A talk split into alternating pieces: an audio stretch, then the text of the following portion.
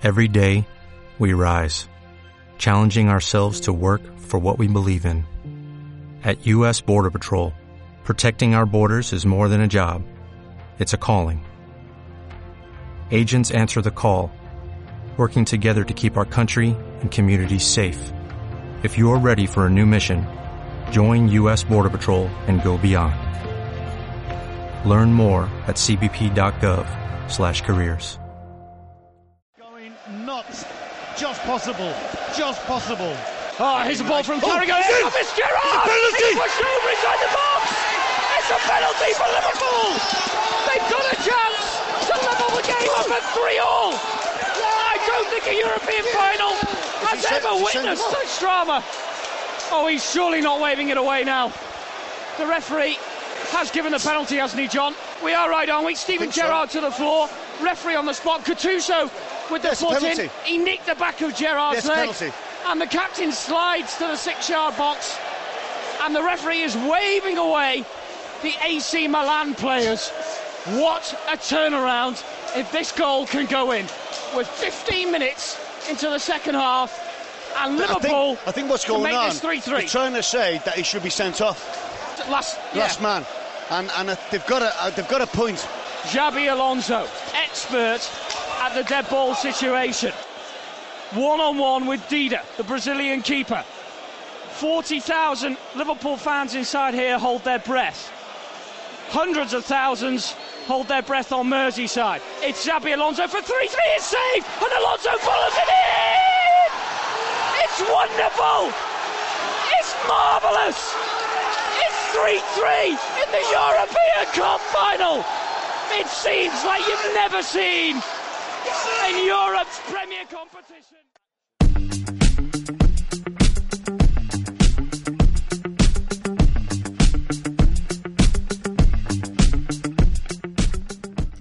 Hola, ¿qué tal? Este es nuestro tercer episodio del podcast 442.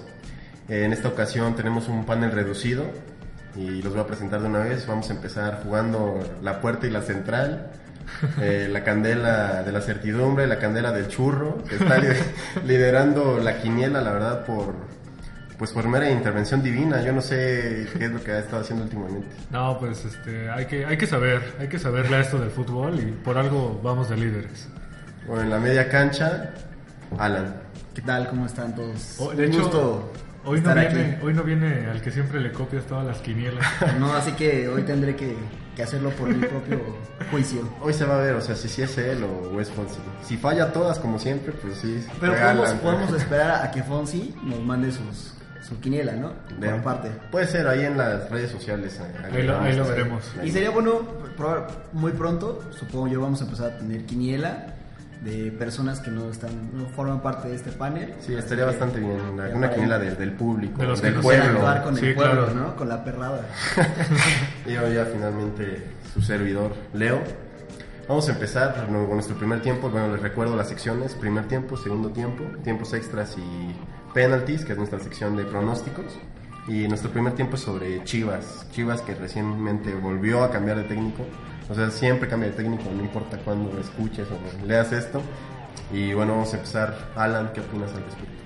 Pues una tristeza total lo que pasa con Chivas. Un equipo grande que, mira, por mucho que los americanistas... ¿Qué se necesita para ser grande? O sea, ¿qué es? Era lo que, lo que estábamos diciendo el otro día. Tuvimos una discusión incluso por ahí de... eh, Chivas es un equipo grande. No es nada más un equipo titul, este, popular. Es un equipo grande, ¿por qué? Porque ha tenido los títulos. Por algo está en la cima junto con el América, ¿no? Creo que lo de Pumas y lo de Cruz Azul también creo que sí pueden ser considerados grandes de cierta forma, pero creo que no están a nivel ni de Chivas ni, ni de América. ¿Por qué? Por la tradición que hay con estos dos equipos. ¿no? Probablemente Pumas por ahí pesa un poco más, que hay mucha afición, más que muchos títulos hay más afición. Entonces es más un equipo popular que un equipo eh, Pero- grande, me parece. Pero no es el tema. Yo, yo creo que también, este, bueno, ahorita hablando de grandeza, Chivas la verdad es que ha perdido demasiado, ¿eh? Eso es, es a lo que iba. Lo, lo que les iba a decir es que es triste porque por mucho que un equipo como Cruz Azul, Pumas, eh, América, que son los, o Atlas incluso, que son los rivales directos siempre de, de Chivas, pueda decir, ah, qué bueno que descienda. Creo que a todos nos interesa tener una liga más competitiva. Claro. Tener a Chivas arriba siempre va a ser una, que una liga sea más competitiva. Y yo sí extraño a, a ese Chivas que como por mexicano, antes de que llegara toda esta este problema de descenso.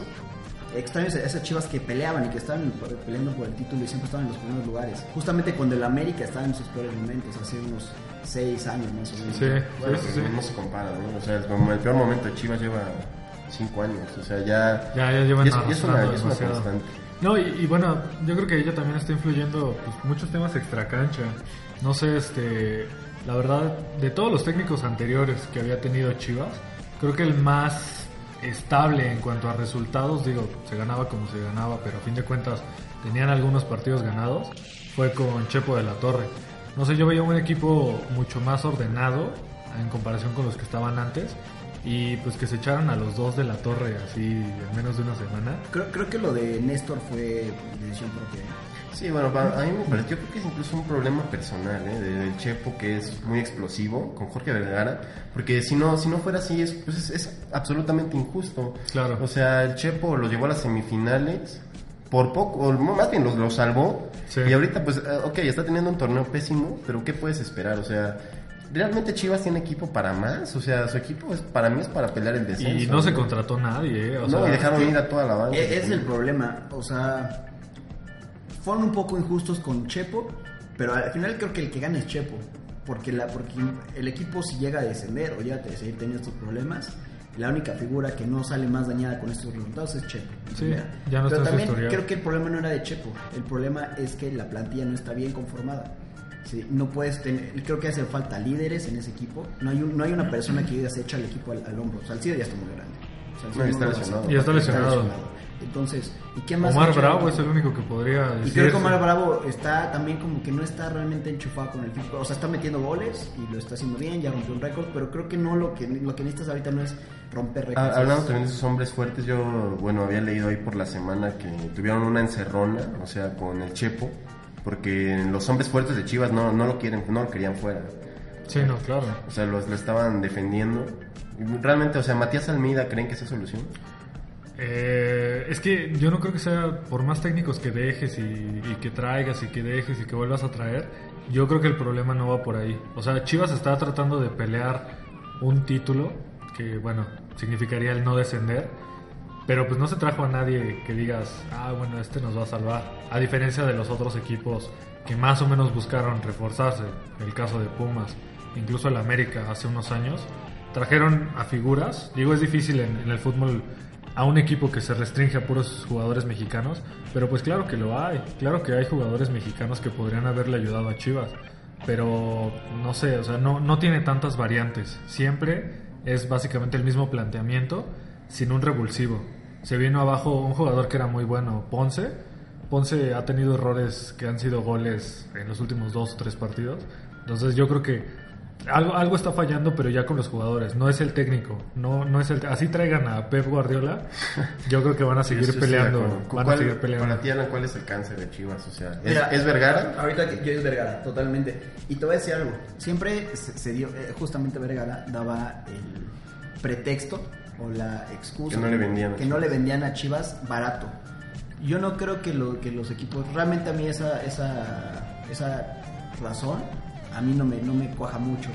Porque, ¿por qué venderle tan caro a Chivas nada más? Porque es un equipo de mexicanos, le tenían envidia, o sea, ¿de qué le podían tener envidia realmente a Chivas? Yo creo que también hay, hay una cierta eh, restricción en la, en la parte presupuesto, de parte de... de- Comple- Completamente, por ejemplo, Oribe. O sea, Oribe costó menos que el Conejo Brizuela. O este Aquino que regresó de Europa. O sea, ¿por qué no Chivas va por, por ese tipo de jugadores? Tal vez los jugadores son los que ya no quieren ir a Chivas. ¿no? Y, y son jugadores que ya están probados en la liga, o sea, que han marcado goles, que siguen marcando goles, y pues no sé, o sea, y no, fíjate, aquí no, yo creo que hubiera encajado perfecto en el esquema del Chepo. Un jugador como Oribe, siendo dupla con Omar Bravo, hubieran hecho.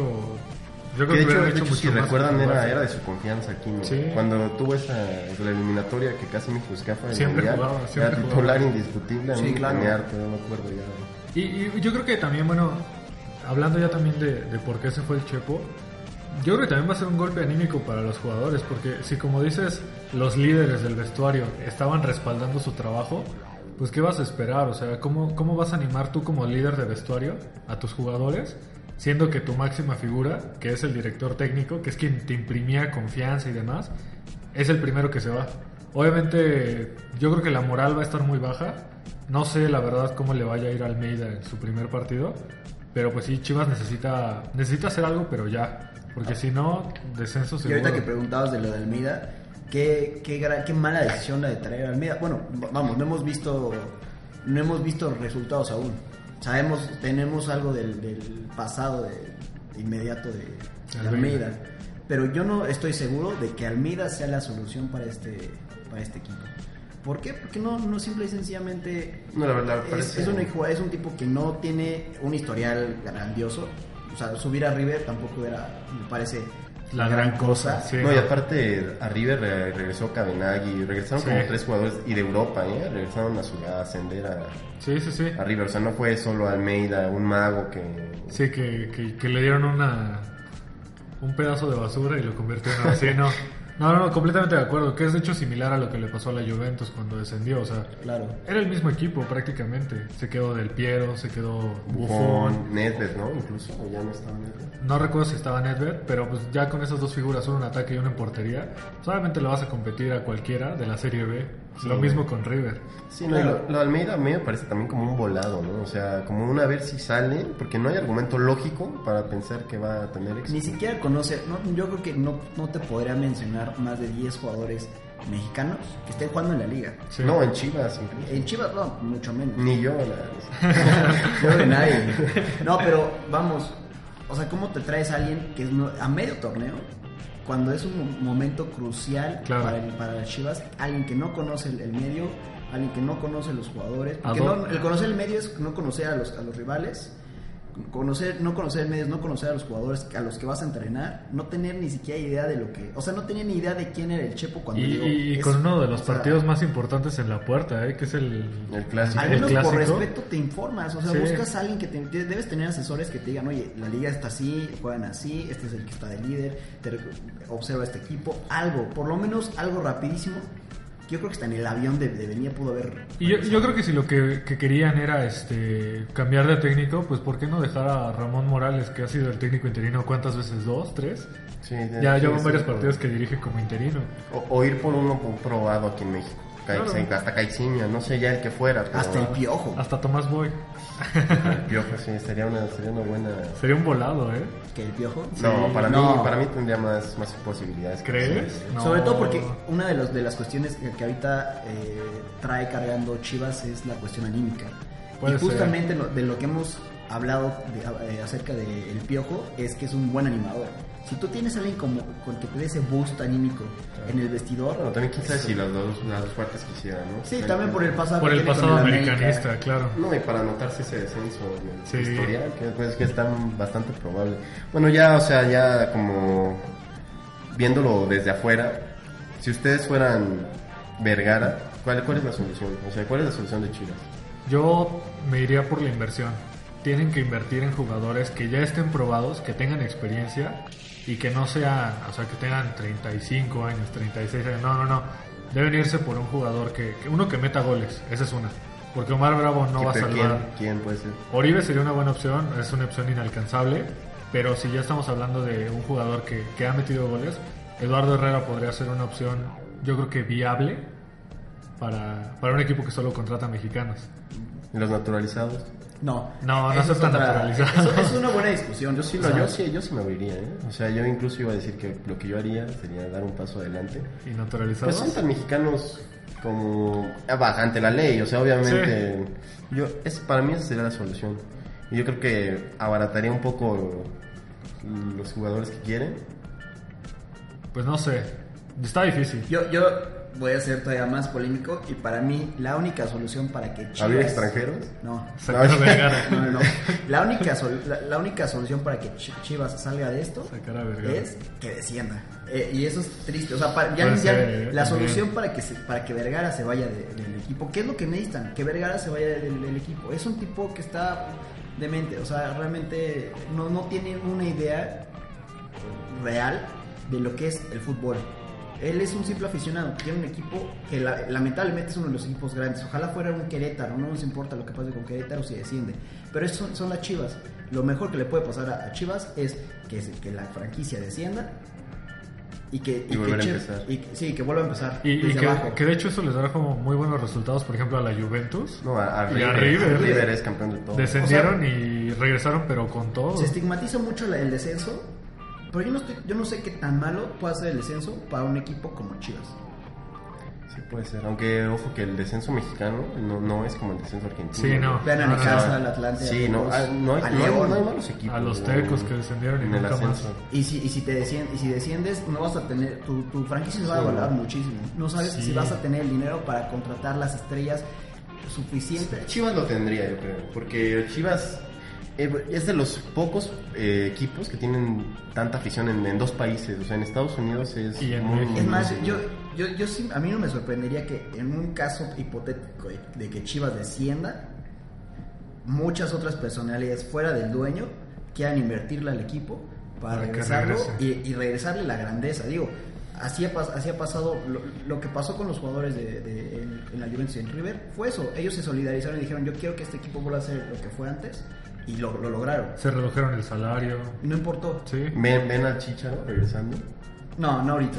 Ahorita no, tal vez después. Tal vez algo similar a lo que hizo Rafa Márquez. Que, bueno, él quería regresar a Atlas, terminar el León. Pero, por Pero ejemplo, igual y sí. gente como Ulises Dávila que anda rondando por equipos de. Ya ni siquiera de media tabla, de equipos de último. De, de- de hasta el final de la tabla. Pues ojalá, Ojalá responda Chivas, ¿eh? Porque la Ojalá. verdad, yo creo que la liga necesita a un equipo que siempre esté compitiendo. Necesitamos a Chivas en la liga. Ya solo el tiempo dará la razón. Muy bien. ya con esto culminamos nuestro primer tiempo. Perfecto.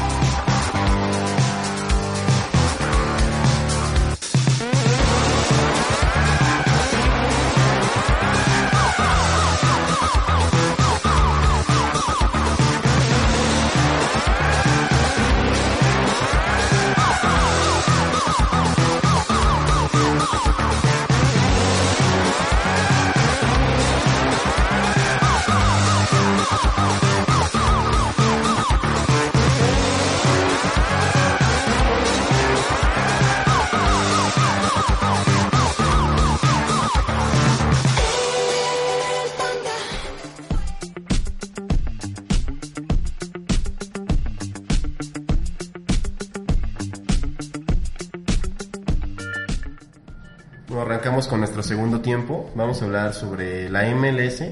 Hace poco surgió el tema entre nosotros sobre qué tan competitiva realmente era la liga, ya que, bueno, el New York City Football Club pues está pésimo, o sea, está en los últimos lugares de la conferencia, me parece que la conferencia este.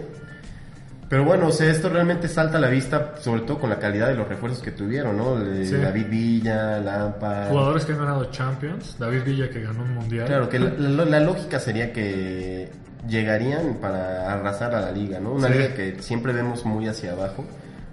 Yo les, les preguntaría cuál es el nivel real de la Major League Soccer. Sinceramente yo creo que la Liga MX está mejor. Suena, suena difícil pensar que, que la Liga MX teniendo a, a un Querétaro, a, a Jaguares, es mejor que un equipo, digo, que una liga que tiene a, a Jovinko, a Lampard, a Andrea Pirlo, que son jugadores que han ganado absolutamente todo. Pero yo creo que así como hay equipos muy buenos, hay equipos que son, o sea, el peor equipo de México le está peleando a de los mejorcitos en, en Estados Unidos. Yo creo que sí, yo creo que sí, porque en Estados Unidos apenas está haciendo auge esto del fútbol. Hace ¿Quién te, quién te parece el peor equipo de México? el peor equipo de México, Sí, híjole, hoy. yo creo que está, está peleado. ¿eh? ¿Chivas? Pues por la situación, Dorados de Sinaloa ahorita sería el peor. Ok, Dorados contra Galaxy. No, ahí sí se la lleva el Galaxy, pero de calle. No, no, no. A lo, que, a lo que yo me refiero es que ahorita el fútbol dentro de, de Estados Unidos apenas está teniendo como su auge, ¿no? Hace, ¿qué te gusta? ¿Cuatro años, cinco años? los partidos de, de Estados Unidos de fútbol no tenían ni la mitad de la asistencia de los estadios. O sea, eran la familia de los jugadores la que iba a verlos. Entonces, ahorita están como tratando de irse por el lado de la mercadotecnia, trayendo a jugadores que son muy populares, el caso de Giovanni Dos Santos. Y es buena estrategia, pero en cuanto a nivel, yo creo que le falta madurar un poco a la liga. Tal vez en dos o tres años ya estaríamos hablando de una liga mucho más madura, porque ya van a tener a más jugadores, incluso el nivel de la propia liga, de los jugadores que son eh, completamente estadounidenses, va a mejorar. ¿Y qué es lo que se ha visto con la, con la selección de Estados Unidos? La selección de Estados Unidos no es lo que era hace 5 años, 6 años, que México le ganaba sin despeinarse 6-0, 4-0.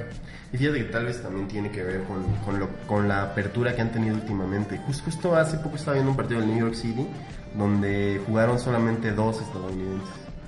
O sea, dos estadounidenses. Por ese afán de llevar extranjeros, por el afán de llevar espectáculo, de mejorar la liga, quizá le está pegando un poco también a la selección. Ahora, también de, de lo que decías, creo que no nada más es eh, las contrataciones. Ahorita hay dos contrataciones que yo rescataría todas las que se hicieron. Bueno, tres. Una de un veterano que es Andrea Pirlo, que creo que es el que realmente podría hacer algo. De los de todos los veteranos, el que más le podría dar a la liga. Pero Jovinko y Giovanni creo que son los que realmente le pueden aportar algo eh, tangible a, nivel de juego. Incluso De Kaká, ¿eh? Kaká también, Kaká Incluso creo que Kaká. también. David Villa eh, lo está haciendo bien. Ahorita Pero vamos. Eh, la, la cuestión aquí es en qué momento van a lograr conjugar el sistema de competencia del deporte norteamericano con el fútbol. Porque el fútbol se rige de una forma.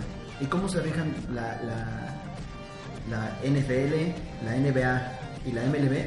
Es muy distinto.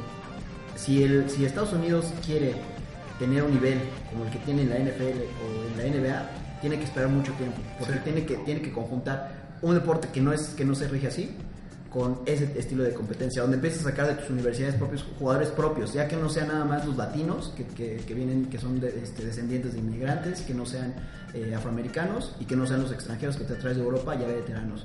Hay que ver, porque ese es el problema, lo que dices tú es, el nivel del, del futbolista norteamericano es muy bajo, a comparación del futbolista mexicano, a mí me parece, porque no, no hay una... No hay una eh, no hay una escuela real de fútbol. Aquí en México somos un, somos un país futbolero. No, y, y precisamente con eso tiene que ver Estados Unidos. A cualquier estadounidense que le preguntes va a preferir la NFL, Siempre. el béisbol, incluso la NBA sobre el fútbol. Cosa diferente aquí en México. Aquí en México tú ves jugando a niños hasta con una lata de, de refresco. Ahí en Estados Unidos no. Ahí en Estados Unidos es muy difícil, sobre todo en los barrios este, donde precisamente están las casas de, de todas las personas estadounidenses. Es mucho más fácil ver a personas jugando hockey que jugando fútbol. Justamente me robaste el, el- ¿Te, pare- te parece muy, muy bajo el nivel de los jugadores de Estados Unidos? del jugador estadounidense promedio, sí. Sí. Sí, es por, por, por debajo del mexicano, so- por supuesto. La MLS para mí estará en el, probablemente en el quinto o sexto lugar de ligas, nada más en América. ¿Quién, quién- quién es el jugador, el jugador estadounidense más destacado históricamente? Mm, no, no. Landon Donovan. ¿Y qué ha hecho Landon Donovan comparado? Ya ni siquiera te vayas a, a Hugo Sánchez, vete a Rafa Márquez o incluso vete a, a un guardado o a un, a un chicharito. ¿Tú a quién prefieres en tu equipo? ¿A Landon Donovan o a Chicharito? Es Y- que a mí me, me lo pone muy difícil. Y yo no Landon Donovan, acuerdo, Landon Donovan fue mucho más figura cuando jugó en Estados Unidos que cuando jugó en Europa.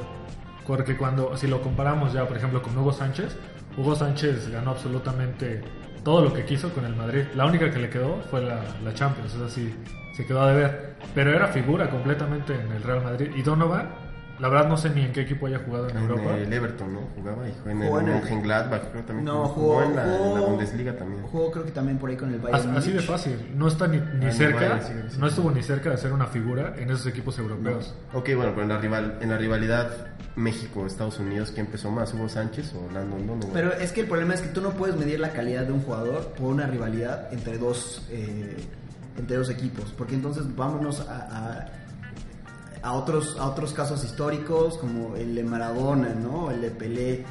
Y vas a ver que entonces, o sea, tú no puedes medir el- la calidad del jugador por lo que hayan hecho en su selección contra el rival directo. Porque en ese, en ese aspecto, pues sí, Landon Donovan siempre nos, siempre nos vacunaba con uno o dos goles cada que nos enfrentábamos. Pero eso no- a mí no me dice nada porque también puede haber sido una cosa, una cosa muy circunstancial. Y que, que es similar a, a lo que estás hablando del rendimiento eh, en cuanto a, a cancha. Este, Diego Forlán, yo me acuerdo que era malísimo después de que salió de- del Atlético de Madrid. No jugaba nada, pero en Uruguay era el que se echaba el equipo encima. Con Uruguay era, era el que movía las, las cuerdas. Y en el Atlético de Madrid era algo similar junto con el Kun Agüero. Pero salió de ahí y, o sea, ya se, se- se vino abajo. Se vino abajo y, y Landon Donovan, incluso a sus... ¿A qué edad se retiró? ¿Como a los 34, 35? 32 años. 32 años, seguía siendo la figura, a pesar de ser el de los más viejitos. Ahorita yo creo que la figura, está difícil quién es la figura de Estados Unidos. Yo creo que sería Michael Bradley. Dempsey. Dempsey. Michael Bradley, que también en la Roma era indiscutido. Y ahorita que está en Estados Unidos, yo creo que ha bajado un poco su nivel. ¿Por qué, ¿Por qué se fue Michael Bradley a la MLS? ¿Por qué se fue Dempsey a la MLS? ¿Qué- ¿Crees que por bajo nivel? Eh, yo creo que por dinero. Por, por, supuesto, ¿no? Como Giovanni. Sí. Yo creo que ahí también hay una cuestión de mentalidad. O sea, normalmente el, el norteamericano es muy nacionalista. Entonces, puede ser que por ahí también ellos, en el afán de hacer crecer la MLS y hacer crecer ese deporte en, en el- en su país, digan, yo quiero estar en mi país haciendo crecer este deporte. Sí, acá voy a jugar en el Bayern, voy a jugar en el Real Madrid, pero sabes que yo quiero que, que el deporte crezca en, en- en mi país. Entonces, yo creo que también ahí tiene que ver un poco la mentalidad. No solamente el hecho, digo, cualquier futbolista yo creo que preferiría un equipo de media tabla en Europa, en una de las ligas grandes, que jugar en la MLS. Bueno, bueno, Bradley y Dempsey ya llevan como un año en la MLS. Ya- ya ¿Creen que bajó su nivel? De Bradley sí, yo la verdad de Bradley sí lo vi muy bajo. De hecho, yo recuerdo cuando estuvo de titular en la Roma, que hubo un partido contra México, Bradley era el que hacía prácticamente todo. Bradley le- nos hizo agua, más de una vez. Y eso- Y- es otro de los que se le da, por cierto. ¿eh? Y regresó acá a Estados Unidos, bueno, acá entre comillas, a Estados Unidos, y este y perdió mucho protagonismo, ¿eh? Yo creo que ahorita no es, este, sigue siendo obviamente de los líderes, pero ya no es la misma figura que era. Yo creo, igual que, que Alan, que definitivamente el jugador promedio mexicano tiene mucho más potencial que el jugador promedio estadounidense. La verdad, yo lo veo así. Ojalá que, que eso se vea reflejado en el partido que, que se nos viene, ¿verdad? Sí, Porque si claro. no- Claro, ahora también la mentalidad del, del- del- la selección mexicana es muy gitana de repente y puede dar un gran partido y puede dar un partido infame contra selecciones. Fí- Fíjate que, que medio pelo. México, México yo siento que es de los equipos que simplemente por el nombre creen que ya este, el otro equipo les va a decir, no, ¿sabes qué? Perdón, pásale, mete tres goles, cuatro goles. Y no, ¿eh? Muchos ya se están quitando esa máscara de, de que México nos puede venir a, por ejemplo, a Sí, bueno, es que estamos acostumbrados, ¿no? A, Sí. a esa clase de resultados. Si, si, si el Querétaro se atrajera a, a David Villa, a Pirlo, a Lampard, ¿qué pasa aquí en, qué pasa en México? O sea, ¿qué, ¿qué posibilidades tendrían? O sea, ¿qué es lo que ustedes pensarían? ¿Que va a ganar la liga? Es que eso es un buen punto. Yo creo que aquí esos jugadores se verían mucho mejor arropados a nivel futbolístico que lo que son en la MLS, lo que decíamos. O sea, no, no importa que traigas a, a, a Lampard, si el único jugador que va a jugar bien en, tu, en la cancha es Lampard, que además ya está, ya está grande, y el resto, los otros 10, son una bola de conos. No te sirve de nada. ¿Por qué? ¿Por qué? Porque no, no, vas a, no, no, no vas a aumentar el nivel competitivo, en realidad. Los, de- los otros 10 van a seguir siendo eh, unos troncos, ¿no? Tal cual. Y acá creo que el, hay, hay equipos que si tú les pones un par de figuras, muchos de sus jugadores van a empezar a jugar. Digo, te pongo el, caso que me dices de Corona. De, de Corona, de, estoy pensando en Querétaro y te estaba pensando en Yacer Corona. Te iba a hacer Yacer Corona. eh, tienes a, a Daniliño, tienes a Quito Villa. En un equipo que si a lo mejor le pones a un Lampa, va, va a ser un gran equipo. ¿Qué es, lo que, qué es lo que pasó con Tigres? Eh? O sea, Tigres ya traía un equipazo y se reforzó todavía con una figura ya probada, Guiñac. Bueno, pero Guiñac está en una edad diferente. Siete goles en siete partidos. No, no, no, pero es a lo que me refiero. O sea, Guiñac solo, si no hay nadie que le ponga los balones, yo veo muy difícil que llevaría, que llevara los goles que está llevando ahorita. Así de imagínate fácil. nada más, o sea, hay buenos jugadores que se pierden en ciertos equipos aquí en México. Pero por ejemplo, tú pon a Pellerano, que es un jugador que, dio- que mostró buenas cualidades en Tijuana. Llegó a la América, se perdió. Sí. Pero tú pon a Pellerano ahorita en Morelia y ponle a Kaká cerca y ponle además a Pirlo al lado. ¿Qué, qué crees que va a hacer Pellerano? Va a lucir muchísimo. No se va al Madrid. pero- O sea, se va, va a lucir muchísimo. y Simplemente Quintero, simplemente Quintero. Quintero, la verdad es que en Santos yo lo veía jugando en cualquier equipo de la Premier League. Pero llegó a la América y Se perdió. se perdió. Y- y no es, nada más es con es los eso. que tengas al lado, es con los que tengas al lado.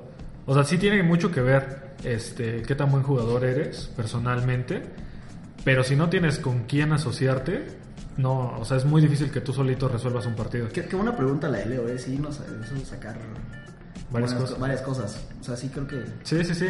Pero sí tiene, tiene que ver, o sea, a pesar de que es este, de que sí tienen mucho que ver las cualidades personales de un jugador, un equipo siento que pesa más, que es el caso de Islandia. Islandia no tiene figuras, También. figuras de renombre, no tiene, por lo menos yo no me sé ningún jugador de Islandia.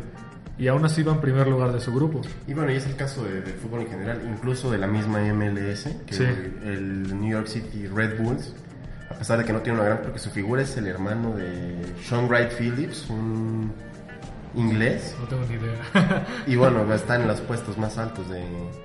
Sí, bueno, pues está De en el tercer lugar de la conferencia este. ¿No? Y lo que decías, el New York City en esa misma conferencia está en el octavo lugar y tiene a tres, estre- a tres que son super estrellas, ¿no? que bueno, también ahí ya nos iríamos un poco por el lado de que apenas es la primera temporada del New York City, este... También eso no es, sé, es lo que iba a decir. tal vez se estén afianzando, qué sé yo. Porque incluso la- las instalaciones para entrenar creo que son nuevas. Es un imperio prácticamente, pero son nuevas al fin y al cabo. ¿Qué, qué debería hacer México ante este crecimiento de la MLS? O sea, viendo directa de la MLS como el rival directo en cuanto a liga de la zona, ¿no? Indiscutiblemente. Lo que, lo que empezó a hacer México, de traerse a figuras, este, por ejemplo, Ronaldinho, yo creo que fue una, una motivación similar, ¿no? extra, una motivación extra para los jugadores. Porque tú como jugador, siendo que, no sé, por ejemplo, pensando en que eres Dorados de Sinaloa, pensando en que jugaron en la Aquí misma temporada de hay un Ronaldinho. odio, ¿eh? O sea, bueno, que siendo cualquier equipo que haya ascendido, si tú como jugador que, que apenas va- acabas de, de ascender, de que vas a jugar tu primer partido de, en primera división en México, y que digas, voy a enfrentarme a Ronaldinho, un campeón de mundo, un campeón de Champions League, de Liga, de Serie A, de, o sea, incontable De la todo, lista, del Brasileirao, de todo. Mundial de Clubes, de Copa Libertadores. Obviamente tú dices, no, pues tengo que sacar lo mejor de mí, ¿no? Digo, habrá unos que digan, "Pues, tengo que tronarlo, pero no. Yo creo que es una motivación extra. Y de hecho, eh, este verano que estuvo sonando que tal vez llegaba Eto'o, que tal vez llegaba El mismo X, Drogba. Drogba, ajá. Yo creo que es una motivación para los jugadores, ¿eh? A mí, personalmente, si yo supiera que voy a jugar contra alguno de ellos, Pero entonces lo que estoy diciendo que debe hacer México es seguir el modelo de Claro. y con- traer figuras. Mm, yo, yo lo... tal vez no tan viejas, ¿eh? Tal vez no tan viejas como, como en sus últimos años, como es el Bueno, caso de... como, como Guiñac, pero eso, Ajá. eso es, eso es para mí, pues es imposible. Es difícil. O sea, es un caso atípico Aislado, sí. completamente. O sea, Pero pues si ya se hizo una vez, ¿por qué no pensar hacerlo dos veces? también no, no todos tienen el presupuesto de Tigres. ¿no? Era lo que... O sea, es que ese es el problema. O sea, no... Los equipos mexicanos no todos tienen el, el poder adquisitivo que tienen los equipos en Estados Unidos. Jamás, o sea, lo- las contrataciones que hizo el New York City no las va a poder hacer Querétaro. Querétaro u otros equipos. o Sinaloa. Creo que sí, deben empezar a, a traer estas, estas figuras, pero no llenarse como la MLS. Creo que en realidad es, es un poco dispareja la, la disputa entre cuál va a ser mejor liga. ¿Por qué? Por la antigüedad, por el sistema competitivo, porque la MLS se juega una temporada al año. O sea, no se juega todo el año, como si, como si se juega en, en- México. Y que también el, el New York City pues es asociado del Manchester City y pues tienen el mismo jeque árabe, pues obviamente Hasta el mismo Claro. uniforme. traen. van a soltar todo. A mí me parece que las comparaciones a veces son un poco disparejas, ¿no? Como que no, no, no creo que vaya a lograr algún día la MLS. La MLS va a tener su propio estilo y la Liga, la Liga MX siempre va a tener el suyo. Y es difícil que algún día se emparejen. Lo veo complicado. Sí, yo, yo estoy de acuerdo eh, casi en todo y pienso que contrario a Candelaria, yo, yo creo que la Liga MX no debe traicionar a su, su forma. O sea, yo creo que ha dado resultados, yo creo que es una liga que apuesta a otras cosas, no apuesta tanto a la mercadotecnia, apuesta más a la dinámica, apuesta más al, al, al- al buen fútbol. Para mí no debe traicionar sus, sus ideales. O sea, no, no, no decimos que no esté que, que esté mal que traigan figuras como lo hace el MLS. Ojalá sí las traigan. Pero que no llenemos- traicionen su base. Exacto, que no nos llenemos de ellas. Claro. Uno o dos, en, en- en- en- uno, uno en cada equipo, a lo mejor dices es suficiente. ¿no? Un draft de estrellas. Sí, o sea, lo mejor. Pero nada más. Hablando de un draft de estrellas, yo creo que sería muy buena idea. Un, un All-Star de la MLS, que, que lo hacen cada año contra un All-Star de la, de la Liga MX. Hasta ¿eh? en eso como que los, a los norteamericanos les cuesta de despegarse de, sus, de, lo, de lo que Claro. De sus la- costumbres, claro. de la NFL y la El MLB, Pro. Bowl, el, Sí. la liga, el este partido de estrellas del NBA. Sí, sí, Claro. sí. Bueno, pues entonces con eso terminamos ya el segundo tiempo.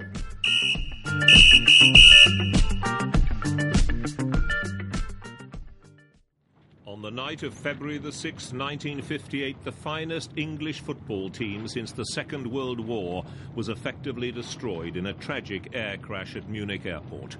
The Manchester United team were on their way back from Belgrade after qualifying for the European Cup semi finals. It was snowing heavily.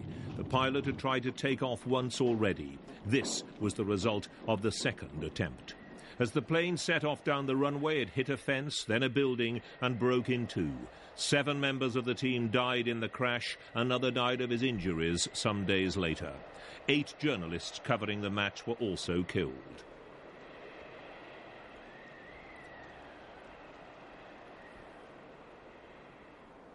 Among the injured was the Manchester United manager Matt Busby. In a Munich hospital, he fought for his life for several days. He was already a soccer legend, taking Manchester United to the final of the FA Cup the year before. Now, Busby's Babes, as the team was affectionately known, were shattered.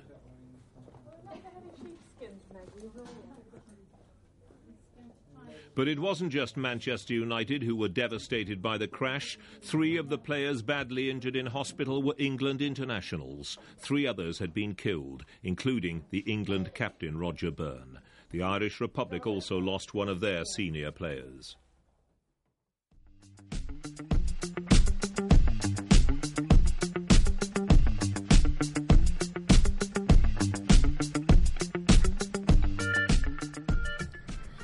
Pues bueno, vamos a iniciar con nuestro tiempo extra, nuestra tercera sección.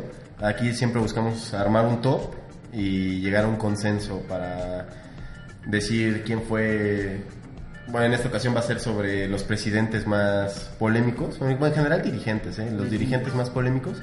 Cada quien va a dar una opción, vamos a buscar llegar a un consenso y vamos a sacar a el dirigente más polémico. A raíz de lo que hablamos de... De, De Chivas Gala, y su ¿no? situación, sí. Claro, bueno, y vamos a empezar pues con Candelaria, la candela del gol. Ha- Hay un dirigente que personalmente me, no sé, me, me daba mucha risa.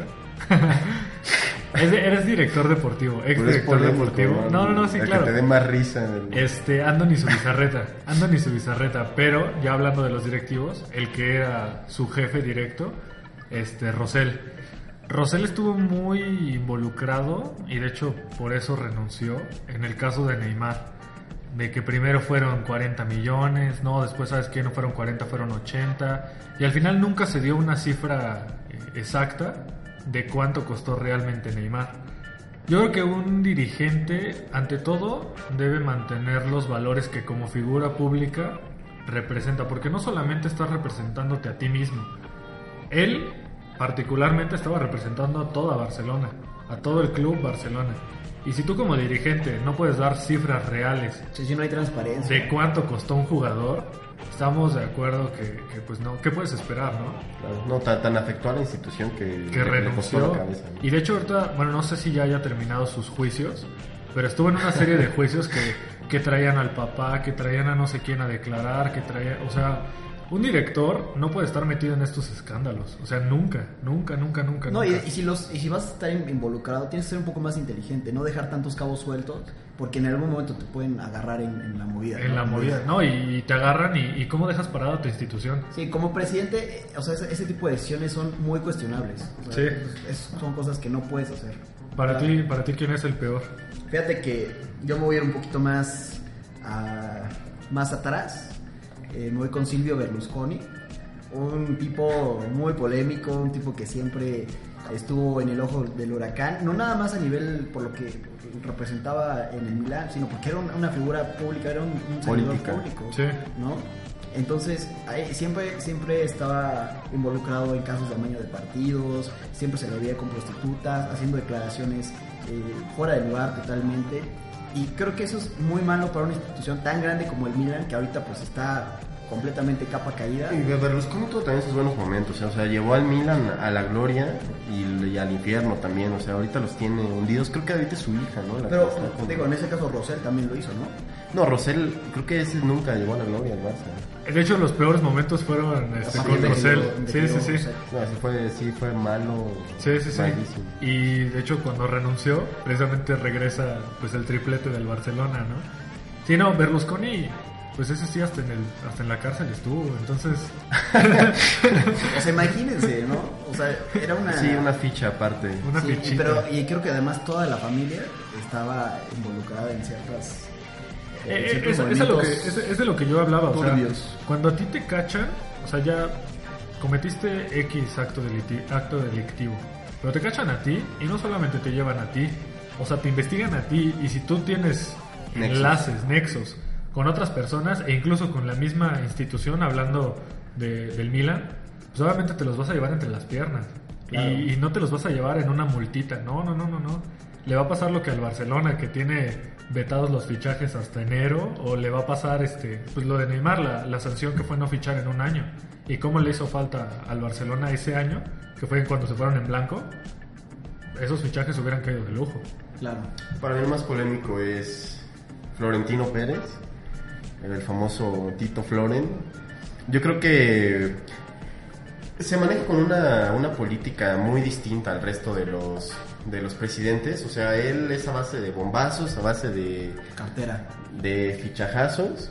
Y me parece que, ah, o sea, me parece muy polémico porque creo que ha denigrado incluso los valores del Madrid por buscar llevar esta política a buen puerto, pase lo que pase, ah, lo cueste lo que cueste, incluso títulos, incluso continuidad.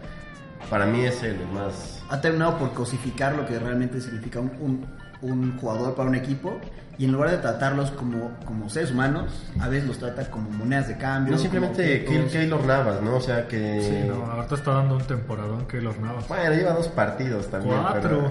pero- ha- ha entre- o sea, Keylor ha entrenado bien, o sea, nunca se quejó de estar atrás de Iker, a pesar de que tal vez merecía ser titular. Y No fue merecía. tratado como, como basura, ¿eh? Fue tratado como basura con este cambio de De Gea. Fíjate que, bueno, del lado de Tito Floren, yo la verdad no, no repruebo que, que- que busque traer figuras. De hecho, a mí como, como aficionado me gusta que, que un directivo busque traer esas figuras. Lo que sí es que en cuanto a trato a sus jugadores, sí, o sea, es malísimo para tratar esos, esos asuntos. De hecho, con Raúl se vivió lo mismo, con Fernando Hierro se vivió lo mismo. Con Casillas. Y con Casillas ahorita, o sea, no le puedes hacer eso a alguien que más que un jugador es un emblema de una institución. O sea, no puedes hacer eso. Y por ejemplo, viéndolo del lado de Berlusconi, ahí, tío, siendo todo lo que es, cuando Maldini se retiró, le quitaron el 3 al Milan. Nadie puede usar el 3 en el Milan. Entonces, ese tipo de actitudes eh, yo creo que le caen muy bien a un equipo. Y más que a un equipo, a la afición, porque la afición se siente identificada con lo que hace tu equipo. Claro. Entonces, si tú como afición ves que, por ejemplo, si el, si el homenaje a Raúl hubiera sido mucho antes, yo creo que muchos se hubieran sentido, pues más que encantados. Si lo de Casillas hubiera terminado de otra manera, yo creo que muchos se hubieran sentido más que encantados. Pero lo de Floren, más que ser un directivo polémico, yo creo que es muy malo para manejar las A mí me relaciones parece públicas. incluso populista la, la política que usa Florentino, porque no, no, no dado resultado. No. ¿Te parece que sí? No, no, no. Sobre todo en esta segunda gestión, porque hay que recordar que Sí. ya tuvo una, una gestión previa. Sí. Sí, de hecho cuando se fue fue porque igual no daba, no dio la talla. No, yo, yo estoy hablando, bueno, es que a mí me tocó vivir la, la temporada en la que el fichaje estrella fue Heinze, entonces estamos hablando de que Heinze no puede ser un fichaje estrella en ningún planeta, ¿no? o sea, ¿qué comparas un fichaje estrella a Cristiano Ronaldo a un fichaje estrella a Gabriel Heinze, no? O sea, estamos dementes, ¿no? Pero... ¿Quién fue el fichaje estrella esta, esta campaña? Esta campaña nadie. Lucas Vázquez. no, fue Kovacic, pero pues ya tenías una plantilla completa. ¿Qué, qué podías hacer? Claro. ¿Qué, qué consenso? ¿Quién es el...? Yo, yo les voy a, a decir quién es el, realmente el Vergara. mastermind. No, no, Joseph Blatter. Joseph Blatter, yo creo Sí. que es, es el mastermind de los directivos del, del fútbol mundial en, en cuestiones. eh, ya, ya no, o sea, o sea, todo lo que se le ha descubierto a. A mí me sorprende. ¿Hace cuánto fue el inicio de esta investigación? O sea, el que empezó todo Tiene este como un año. ¿no? Sigue, sigue siendo el presidente. A mí me dio mucha risa que, que él dijo, este, no, este, por cuestiones personales yo me voy a retirar de la FIFA, hasta que esto se solucione. Y regresó. Un mes después semana, dijo, ¿no? no, yo no dije que me iba a hacer a un lado, yo simplemente dije que iba a colaborar con la investigación. Sí, no, no, sea, es como la candela del gol. Un día No. dan un argumento y a la siguiente semana ya. Sí, pero lo, lo más eh, curioso es que salen de todos, de Menos todos de- salen menos trapitos de sol, Blatter. menos de Blatter. Que es lo que escuché el otro día. Dicen, o sea, que tan bien protegido debe estar Blatter Claro. que no le han descubierto nada. Pero él sabe perfectamente que tampoco puede, puede permanecer mucho tiempo en, ese, en, ese, en esa silla. Porque ¿Sabes que, pero sabes que está tan bien cubierto que no, que no renuncia.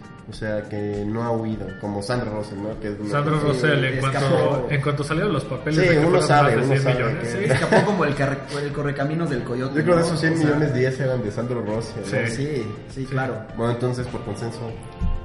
Bueno, o sea, sin to- tocar el tema de Joseph Blatter, porque No, para mí es obviamente- Blatter, Blatter, aunque no lo hayamos mencionado. Pero, Blatter. pero, bueno, Es él más es, es que es, ya. es el- el- la máxima autoridad de la corrupción en el fútbol. No, hablando de directivos de equipos. pero directivos de, de equipos, yo creo que voy por Florentino Pérez, porque por todas las actitudes que ha tenido. Ok, Candela. Yo este yo iba a irme por Berlusconi, pero a fin de cuentas al Milan le funcionó bien tener a Berlusconi. Sí. Entonces yo me voy por Rosell porque no solamente afectó la, la imagen del Barcelona, sino que, o sea, los dejó prácticamente Es que hay- en la había calle. otro factor, había otro factor, con- hay, más bien hay otro factor, que el Barcelona venía de, de- de De- consagrarse no solamente a nivel futbolístico, sino a nivel institución. Había dejado un, un- un buen sabor de boca. Y de Exacto. repente llegas Rosell y tira todo el teatro abajo y esto no es el paraíso que ustedes creen. Y, y nos dio un, un Y que, o sea, golpe a todos. ¿no? no sé, realmente no sé por qué quiso esconder las cifras del fichaje de Neymar. Digo, pues si ya los pagaste, pues a ya. lo mejor había algún este, Manejo de dinero, de, lavado dinero. Yo por, esa, dinero. yo por esa sencilla razón, yo me voy con Rosell. Yo, yo creo que si hablamos de polémica, de un personaje polémico, para mí va a ser Berlusconi. Y, eh, y no sé, o sea, no vamos a llegar a, entonces a alguna... Entonces, Blatter. Nos quedamos con Blatter. Creo que los otros tres están muy, muy nivelados. ¿eh? Sí, Está- está está- parejo. Pero bueno, de una vez vamos a empezar con los penaltis, nuestra cuarta sección, para no perder tiempo. Eh, es una sección de pronósticos, llevamos ahí el conteo en las redes sociales. Hasta hoy la Candela lidera por un acto Justo. del destino. por- Con, con justicia. Y bueno, el primer partido es el clásico de clásicos, eh, el fútbol mexicano, completamente desigual como ha sido en los últimos, pues, en el último lustro, y es América Chivas. Eh, ha sido desigual, pero las estadísticas no deben favorecer tanto a la América. ¿eh? Eso es, es algo chistoso porque la, ¿Vas- la temporada vas con Chivas? No, voy con América. pero, pero vamos, o sea, vamos a aclarar que el hecho de que haya ha, ha sido muy desigual en las últimas por lo menos en los últimos tres años, creo que el América no ha hecho valer esa ese poderío, Esa que- diferencia. esa diferencia de niveles que hay Además ahorita. fue una goleada 4-0. Tú, tú quieres Pero, que los goleen. pues yo, yo- no, no que los goleen, pero que ganen con autoridad, que se ve el dominio en cancha, ¿no? Un 1-0, 2-0 sería suficiente. Bueno, si está, está la máxima de que se- aparentemente no, no cuenta, ¿no? En la posición en la tabla de los Sí. clásicos. Es que puede mí me ser. parece ridículo, yo creo que sí cuenta. Sí, sí cuenta, pero, pero puede ser que un día Chivas salga eh, Inspirado. inspirado y que, le, y que le gane al América. Yo voy con el América porque el momento es muy distinto entre los dos y el América. Yo también voy con el América, está muy obvio. que Sí, está se muy lo va a llevar. porque eres americanista de pero- No, simplemente porque Chivas pues, ya no le ganan ni a los equipos que van perdiendo, entonces Yo, yo, yo, también- yo creo que no hay argumento lógico para pensar que Chivas vaya a ganar. Y o sea, que yo también voy con el América. como buen americanista. Por lo que es probable que las Chivas ganen, ¿no? Porque últimamente nuestra quiniela ha estado un poco triste. No le el siguiente partido es en la Premier League. El Tottenham recibe al Manchester City. Este es un partido cerrado, ¿eh? El Tottenham viene de ganar ya dos partidos seguidos, el City viene de perder dos partidos seguidos. Yo creo que van a empatar. Van a empatar. Eh, no, voy por, por el City. Creo que ah, en la pla- está muy parejo, pero la plantilla va a poder ahí hacer algo. Espero que ahora sí el City me dé la razón, porque siempre estoy tratando de favorecer un poco al City y siempre pierden, siempre les pasa algo. Como al Arsenal. ¿Alguien, ¿Alguien sabe el Kun Agüero si regresa? O... De hecho fue titular. Fue la derrota de este de esta semana fue titular. Ah, muy bien, no, voy con el City. City. Con el City. Y el moja el Kun Agüero. Sí. Recuerden bien esto. Ah, muy bien, muy es bien. más, empieza el próximo podcast con esto. Bueno, el siguiente partido es en San Mamés. El Bilbao recibe al Madrid. Se crece el de Bilbao muchísimo en, en su casa. En su casa, en el nuevo San Mamés. Yo creo que se la lleva el Madrid. Eh, va a estar complicado, pero creo que ahorita hay mucha seguridad abajo, ¿eh? hay mucha seguridad con, con Keylor Navas. Entonces, un Pues, golecito. pues sí, cuando enfrentas al Granada, entonces pues, como no, no va a haber seguridad allá abajo. Un golecito va a bastar.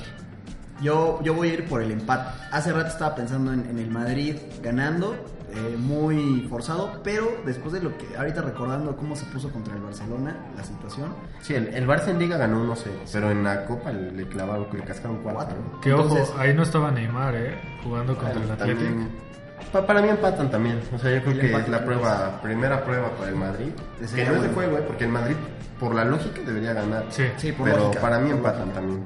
El cuarto, nuestro cuarto partido es Pumas, que recibe a Tigres. Un partido muy, muy, muy atractivo, sobre todo porque Pumas no, no ha recibido gol en casa y no, no ha perdido. Ni siquiera ha empatado en casa. O sea, está invicto. Y de una vez suelto el mío, para mí recibe ya gol por primera vez y pierde esta racha de victorias en casa. Para mí va a empatar Pumas con Tigres. Eh, yo lo veo difícil, la verdad es que yo lo veo complicado porque pues son equipos que, que han metido goles en prácticamente todos sus partidos, ¿no? Si es por seguridad, yo creo que se la va a llevar... No, yo creo que también voy por, por Tigres, yo voy por Tigres. Tigres se la va a llevar. Eh, voy por Tigres, la lógica me indica eso. La verdad es que trae mucho más plantel. Y esta racha de Pumas, yo no sé qué tan. O sea, sí ha, se ha jugado bien. He visto los partidos, ha jugado bien. Pero yo no sé si realmente este nivel le alcanza toda la temporada. Ah, Recuerden que hay momentos en los que los Ah, grandes es equipos imposible se caen. es que es Sí. imposible, ¿no? Se caen. Muy difícil mantener una, Entonces, nivel. a lo mejor este puede ser el punto de inflexión para Pumas. Y para mí es empate. Para mí es empate y. Tú vas Tigres y yo voy Tigres. Sí. Y Qué Fonsi bueno va- que no estamos poniéndonos ahí, porque Fonsi y Alan han tenido una. han dado todos los mismos. Y lo triste es que llevan tres aciertos de, de, de 10 encuentros. Entonces, Tristísima, ¿eh? Tristísima la, la quiniela. bueno, y nuestro último partido es el Bayern, que recibe al Wolfsburg. Y esto es en la, en la media jornada que va a haber esta semana. ¿Con quién se quedan y por qué? Y tú primero, yo la verdad. El, yo, yo voy con el Bayern. Creo que el Wolfsburgo podría darle un poco de batalla, pero creo que sí está en mejor momento Bayern, definitivamente. Híjole, yo no coincido con mejor momento, ¿eh? Yo he visto Ah, que no, al Bayern le ha costado. poco. Yo, he- yo he visto que a Bayern, o sea, si no es por una genialidad de Douglas Costa, en dos o tres partidos, no gana sus partidos. Así. Y a Wolfsburgo, pues está invicto. Bueno, también el Bayern. Sí, digo, o sea, no hay, no hay gran diferencia. Yo no veo gran diferencia. Está- Ok, está entonces, ¿qué, ¿vas con el Wolfsburgo? A ver, di Anímate. primero. tú primero. No, yo voy con el Bayern. No, yo Sí, para mí definitivamente. no Sí, no, la verdad es que es difícil pensar que el Wolfsburgo se la vaya a hacer dos veces al Bayern. Entonces, sí, también me voy con el Bayern. Estaba esperando a que dijera para. Para ver. Sí, claro. Sí. No, pues creo que ya con eso finalizamos el podcast Con de hoy. terminamos y ojalá la próxima semana ya esté Sí. Fonsi para tener la alineación completa. Fonsi. Y bueno, les recordamos nada más que nos sigan en nuestras redes sociales. Es 44DS en Twitter. Y 442 en Facebook, con, Con número, número y con guiones. y con guiones. Y en, que, nos, que nos se suscriban a iTunes, ¿no? Ah, 442. sí, estamos ahí. Con letras. 444. 4 guion, 4 guion 2. 2. Sí, en iTunes, para que nos sigan ahí en su aplicación de podcast. Así es. Y ya nuestras redes, nuestros particulares tweet, este, cuentas de Twitter. Sí, donde se estarán subiendo también la. Ahí, ahí también lo pueden checar. Sí. Perfecto. Pues bueno, eh, muchas gracias por, esto, por todo y nos vemos la próxima semana. Gracias. Gracias.